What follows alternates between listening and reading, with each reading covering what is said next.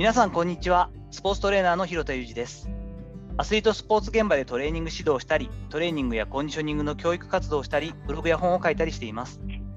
本日は300回を超える放送で初めての試みになりますが友人であるスポーツトレーナー武田雄平さんとの対談の前編としてお届けさせていただきます。武田雄平さんは1987年5月24日生まれ兵庫県高砂市の出身です。出身校は、野球の名門の報徳学園高校から関西医療大学になっていて、保有資格はハリ市九市、NSCA の CSCS、テンセグリティヨガといったところになって、好きな言葉は Do more with less、最小限の力で十分な機能ということです。現在は某プロ野球チームのトレーナーをされています。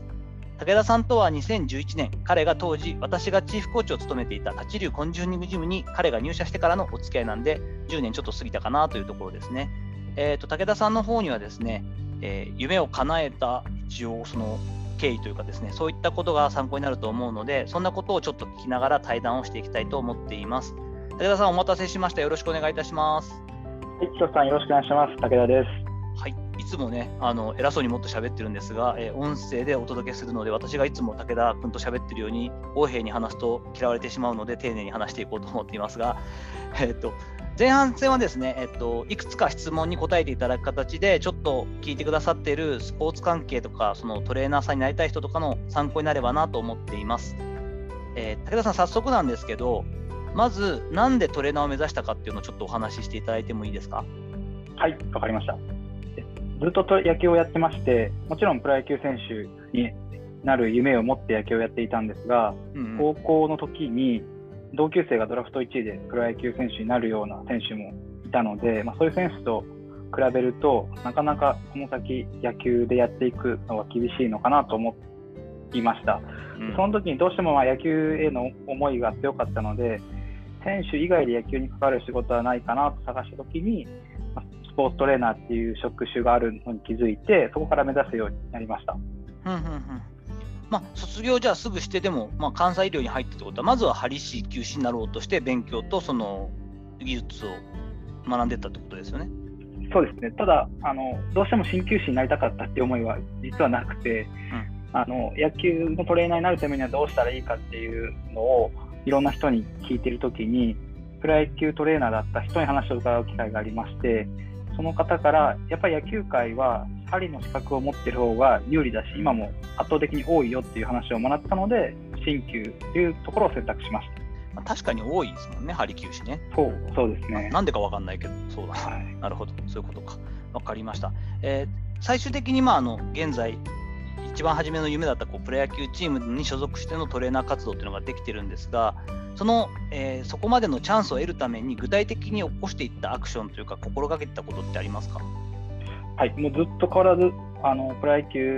のトレーナーになりたいって思いはあったのでそのためにやっていたことといえば、えー、プロ野球で活躍されたトレーナーの方だったりプロ野球のトレーナー今現在のプロ野球のトレーナーの方の近くにいるその人の思いだとか行動を常に近くで見て、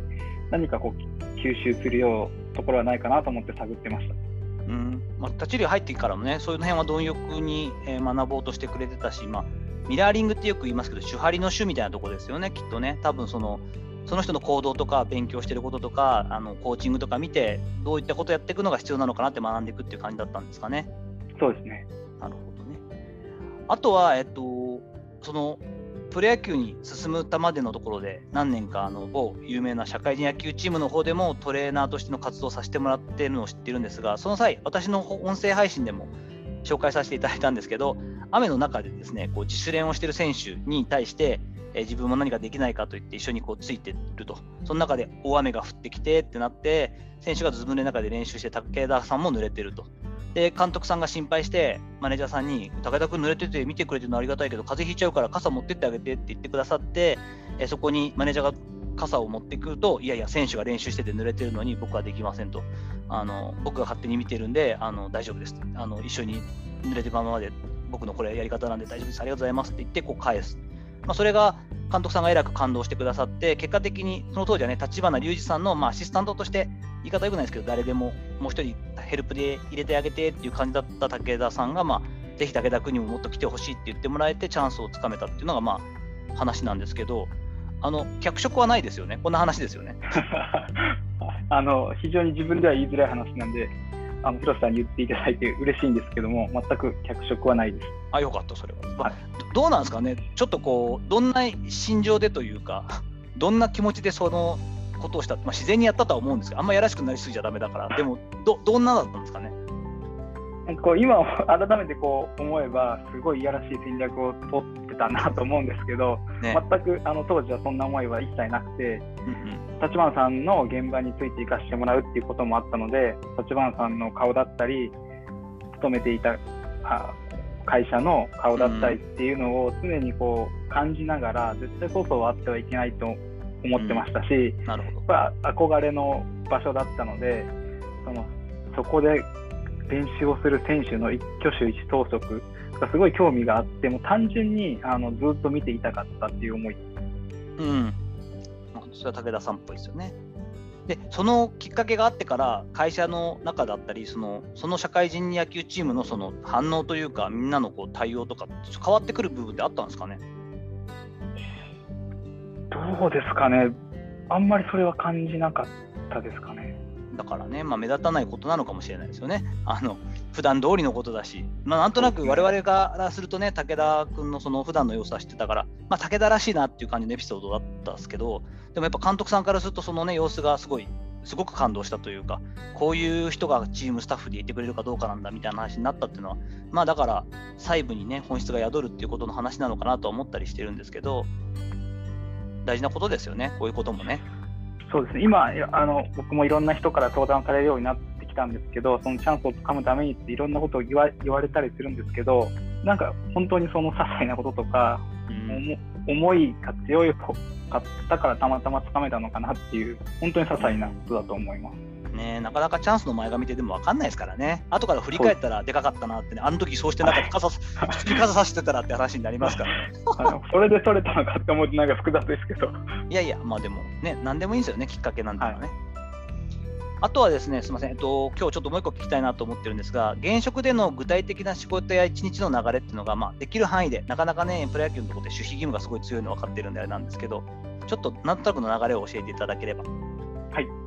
まず朝、えー、ミーティングが、時間も言った方がいいですかね。ああ、大体いいですよ、大体。大丈夫ですか、うん、朝、まあ、起きて、ミーティングをして、その日の流れをみんなで共有をして、うんうん、で、えー、プロ野球は毎日試合があるんですけども、試合の前に必ず練習時間が、まあ、1時間から2時間くらいあるので、その練習をして、でホームチームが先に練習するので、終わった後にビジターチームが練習している間にリハビリの選手だったりが室内で体を動かしたりできることをして、あとはもうゲーム帯同でベンチに入って、ゲームの対応をすると。でそれが終われば、今度はトレーニングをする選手もいれば、の居残りでバッティングをする選手もいれば、そこから治療に来る選手もいるので、そうですね、まあ、朝から晩まで一応ずっとって感じですね。でも武田さんの今のポジションでいうと、その試合後のやつでいうと、治療のところにメインにいる感じなんですかね。今、あのありがたいことにその両両方をまんべんなくというか、させていただけているのそれはすごいあの今の環境に感謝してるんですけども、どっちつかずというだけではなくて、うんうんうん、リハビリの方にも少しサポート入らせてもらったり、ストレングスの方にも話させてもらったり、もちろん針打ったり治療もしてるんですけども。なるほど、なるほど。まあ、オールマイティにできるっていうのが強みですよね、そういう意味ではね。そうですね。もう僕の場合は本当に SC だったし、当時は私、その後から、えっと、武田さんの後輩になるハリキュー士、2014年なんで後から取りますけど、ハリキュー士取りましたけど、全然当時は、えー、医療準医療資格もなかったんで、僕の場合はもう本当トレーニングの指導とリハビリのその手伝いというかですね、そこだけだったんで、そのやってることの丸しさはやっぱだいぶ違うなと思いますね。ありがとうございました。ちょっと時間の方が、えっと、結構あるのあの伸びているというか長いので、この2回目、後半にちょっとまた、えっと、その後質問させていただきたいと思います。引き続きよろしくお願いします。はい、ありがとうございます。よろしくお願いしま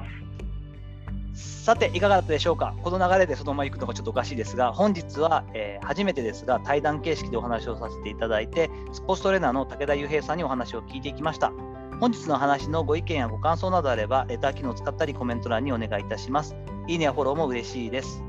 また、ノートのサークルではですね、週末のメルマガを深掘りしたり、メンバーからの質問に答えてコミュニティを作っています。この、えっと、今回、えー、ゲストで来てくれた竹田さんもメンバーで入ってきてくださっているので、よかったら一度覗いてみてください。